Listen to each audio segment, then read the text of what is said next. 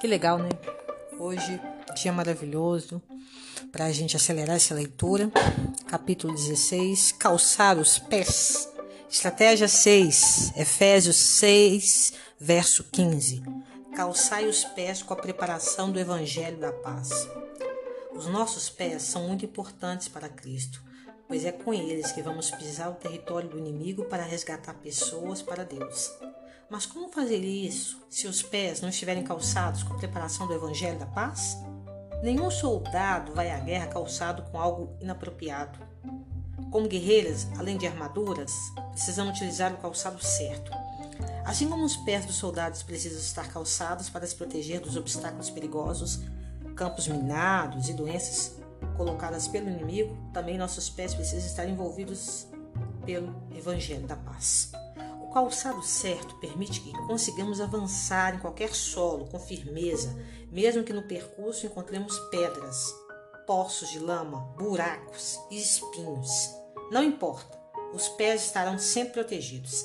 Ter os pés calçados com a preparação do Evangelho da Paz significa estar dispostas a anunciar as boas novas por todos os lugares por onde lutarmos, mesmo em território inimigo. Isaías 52, 7 diz: Que formosos são sobre os montes os pés dos que anunciam as boas novas, se faz ouvir a paz, que anunciam coisas boas, que faz ouvir a salvação, que diz a Sião, o teu Deus reina. Como uma mulher corajosa anuncia o evangelho da paz? Vivendo-o, só é possível anunciar o evangelho quem o viveu. Se o evangelho não provocou nenhuma transformação de paz em nossa vida, tampouco levaremos transformação de paz para a vida dos outros o poder opera em mim. Deus planejou e o plano se cumpriu. Você e eu recebemos o Evangelho da paz. E esse Evangelho não é o que apenas pregamos, mas vivemos. O Evangelho não é somente palavra, não é somente estilo de vida, status que conquistamos por ser boazinhas. O Evangelho é poder e tem o poder de transformar vidas.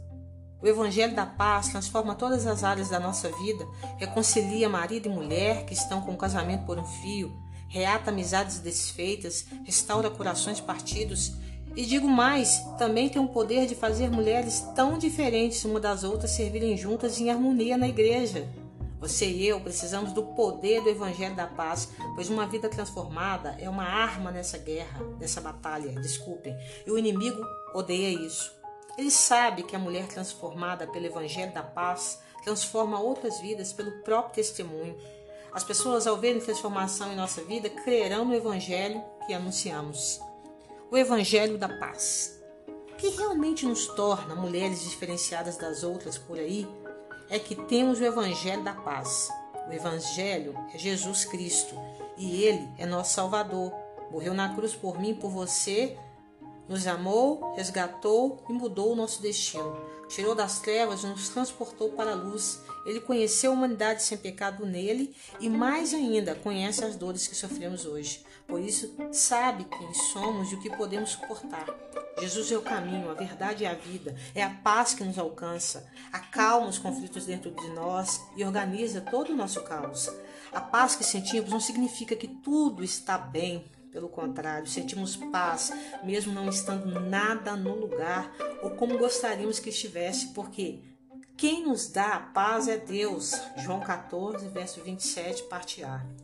Conserve a paz de Deus no seu coração e tudo, tudo ficará bem. Jesus Cristo é o Evangelho da paz. Se precisar de salvação, você tem Jesus como Salvador. Se precisar de resgate, tem Jesus como resgatador. Se precisar de paz, tem Jesus como evangelho da paz. Pregar o evangelho da paz é como levar ordem e autoridade para a vida das pessoas. Quando apresentamos Jesus Cristo como Salvador, levamos a autoridade do próprio Deus para a vida da pessoa que recebe a mensagem da paz. Sem o Evangelho da paz, somos mulheres em frangalhos. Sem paz, somos completamente desequilibradas e desconectadas paz em meio às suas batalhas. O livro Arte da Guerra, que por uma acaso eu tenho aqui em casa, irmãs, né? Minha filha que, que ganhou do meu pai, nesse livro tem uma frase muito boa para nós que diz: O objetivo de uma guerra não é a vitória, o real objetivo é a paz. Você já parou para pensar qual o verdadeiro motivo das nossas batalhas? Por que sofremos? Por que passamos por tribulações? Por que tantas provações? Por que lutas, lutas, mais lutas? As batalhas diárias têm como objetivo final promover a paz de Deus. Isso não significa que fazendo as coisas certas ou erradas teremos mais ou menos paz. Ter paz significa ter certeza de estar no caminho certo e o caminho certo é o caminho que o general ordenar. Seja na vida pessoal, profissional ou espiritual, quando acontecerem atrito com outras pessoas, nosso objetivo nunca será sair como donas da razão. Isso não construirá paz no coração nem promoverá a paz na situação. No meio de confusões, ao perceber que o objetivo da guerra é promover a paz, sabemos o momento exato de avançar ou recuar. E recuar não é ruim, mas é estratégia de guerra. É ter a sabedoria de silenciar no momento certo para evitar que o conflito exploda e acabe matando todos. Não é fraqueza, mas uma linda qualidade de mulher corajosa em construção. Em tempo de recuo, o soldado não entra em dormência, antes aproxima-se mais do general para saber o momento e o comando exatos para avançar. Recuar pode ser estratégia solitária, mas nos faz conhecer os mistérios do general.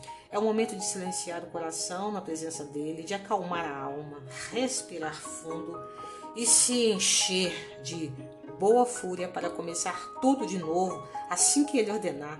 Para nossa proteção, o general recuará a rota, estabelecerá novas estratégias e obedeceremos, voltando à batalha ainda mais fortalecidas. O exército inimigo promoverá discórdias, intrigas, desencorajamento e desmotivação, porque não estará calçado com o evangelho da paz. Nós, porém, soldados do exército de Deus, sempre promovemos a paz, pois nossos pés estão calçados com o evangelho da paz. Salmo 68, verso 11. Querida guerreira, eis a missão de seu santo recrutamento. Seja mensageira das boas novas. Para quê? Glorificar ao Pai. Obrigada pela atenção e continue na leitura desse livro, né? No caso, na escuta que o Senhor possa é, é, é, nos encher, né?